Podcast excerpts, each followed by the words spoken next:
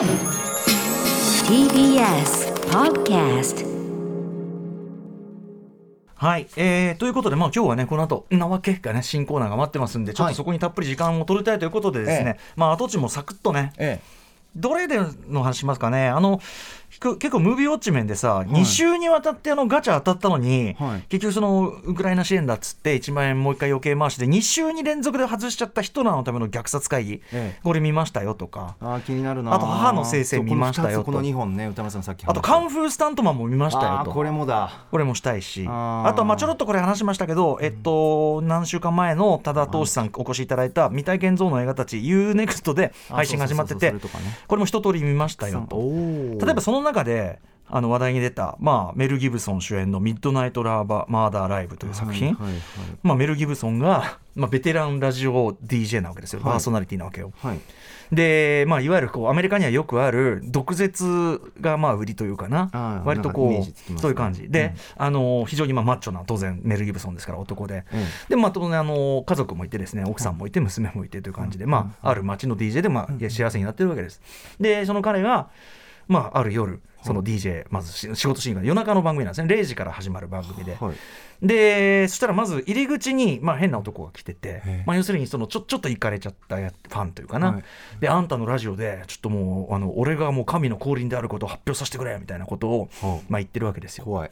でも彼はやっぱそういうのに慣れてるのか、まあ、ちょっと多少はねその警備のやつにちゃんとこういうのなんとかしろよって言いながらも、まあ、うまーくあしらって返すわけです、ええ。まあ、こういうところで彼のそういうこういろんな臨機応変ぶりというのかなそういうのがまあ見えたりするんですけど、うん。でまあ番組そのものは全体は電話かかってきてそれにリアルタイムでこう相談に答えていくという、まあ、これもアメリカよくありますね。本当にリアルタイムでず続々電話つないでいくみたいなやり方ででそこに途中ちょっとこう、えーゲイリーだっけな？とにかくちょっとこう様子のおかしいやつが来てこいつ危ねえぞって感じになって。でどうもゲイリーが言ってることおかしいぞと思ったら今ちょっとねもう本当に恨みがあるやつの今うちの庭にいるからっつってやってやるからみたいなことでいやちょっとお前ちょっとそれはよくないぞみたいな。ちょっとちょっとちょっと落ち着けみたいな「いやー行きます行きますよバリーン」なんつって。うーわ。行くなんて言ってんだけどそこで「いや誰のうちってお前のうちだから」っていうことを言うわけですよ。で要は「俺んちだと」と。で奥さんとその娘をそのあれするぞなんつって。なんてこと放送上で言って。でまあその彼はベテラン DJ でもあるから一応落ち着いて対処しようとするんだけど、はい。い、やもうあとはあとはこれは放送以外で話し合おうじゃないかってやるんだけどいや放送切ったら殺すみたいなことを言うわけですよ。さあどうするっていうんで私はもうこの時点までで、まあ、途中までね要するにメル・ギブソンですから非常に悪の強いおじさんなわけです。えでまあなんていうかな人に対してもあんまり感じいいわけじゃないわけですね。やっぱメル・ギブソンですから。すみません。どういう人なんだってことですけど。もメル・ギブソンのまあ役として当然、まあ、あんまり感じいい人じゃないわけですよ、まあ、まあある意味古い男っていうか、ええなのでまあこいつダメだなと思いつつもやっぱりそのおじさんのラジオ DJ でね、まあやってるということで、やっぱ僕はどうしても彼にすごく思い入れてあこんなこと本当にあったら本当に困るし嫌だなとか、やっぱりねこうやって放送に出てこうやって考えてるとこういうようなこともあるやもなとか思ってうわ嫌だなと思って。でまあいろいろこうまあここから先はですね2点3点いろいろするんです。目が離せない展開。で、あのー前ねそのこの最初に紹介を多田さんにしてもらった週にコンバットレックの感想で、はい。ああそうかだからメル・ギブソンはそういう自分が時代遅れの男だってことを自覚した上で、そういう役選びをしてて。まあ確かにそうだよね、ブルータル・ジャスティスとかもそうだったよね。って話、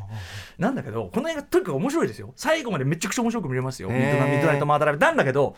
これ別に映画全体をけなしてるわけじゃない感想だと思ってください、はい。全部見終わった後は、お前ふざけんなよ。え？お前お終わり方？お前お前マジふざけんなよ。え？お前ほんとマジお前よっていうあの全然全然そんな首相な話じゃなかったっていうか あのなんだけどまあでもあのその最後の最後のそ俺のこの感想に至るまではもう間違いなくもうハラハラドキドキ2点3点見られるしグッとくるとこもあるし。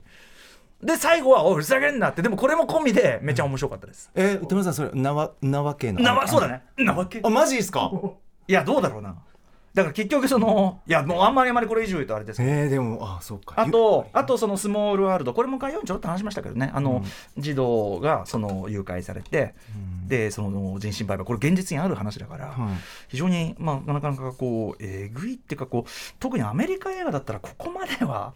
うあの描かないんじゃないかなっていうところまで描いてて、でもまあ多分現実こういうことあるんだろうなというの、なのであの母の聖戦これもあの娘さんが誘拐されてしまったお母さんの話、ね。あの言ってしまえばドゥニ・ビルヌーブの「ボーダーライン」っていうねメキシコマイク戦争を描いた映画ありましたけど、はいあれあれのど真ん中にただの普通のお母さんが放り込まれると思ってくださいみたいな話なのよ。えーえらいこっちゃだなのでスモールワールドと並びで見たのもきつかったわってでもこれどっちも結構現実より。俺らが最近見たどんな映画より現実よりなんですよ。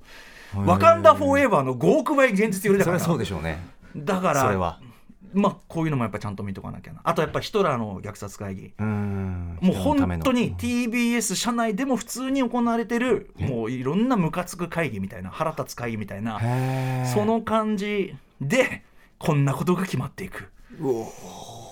まあその政治家の視点っていうとか、まあ、ぐ上の方にいる軍人の視点って大体こういうことなんだろうけど、おいその末端にいる俺たちもしくは人々。でもその会議の上はいやもうなんとかの部署にね主導権取らせるわけにいかねえからみたいな、そういうそういう組織のね。組織のかまし合い。あはいそれに関して私ちゃんとね案がありましてみたいなこととか。あとは結構そのいろいろんな歴史知ってるとあこの人あの意外意外といい人なのかなみたいな、ええ見える人がいるわけです、人道的にどうかなみたいな、人道的にちょっとどうかと思いますみたいなこと言うんだけど、もちろんねそのユダヤ人に対する、このあいや違うあのこの人道的っていうのはあれですよ。あのにドイツ軍の我がドイツ軍の兵士の心理的負荷の話をしてますって。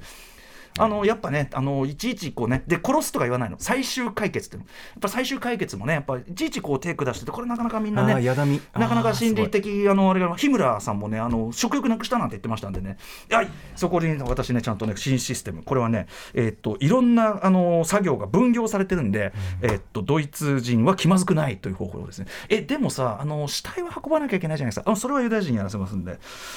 あなるほど。安心しました。みたいな、歌丸さん一人で何役もめっちゃ覚えてるじゃないですか。すげえ。うん、虐殺会議。あのそういう話でした。なんて話ですよね。ああもう閉めてだって。あーちょっと山本案件って感じするないろいろ。あり山本案件でした。今だから山本案件で主にお勧めしました。がとうございます。After Six Junction.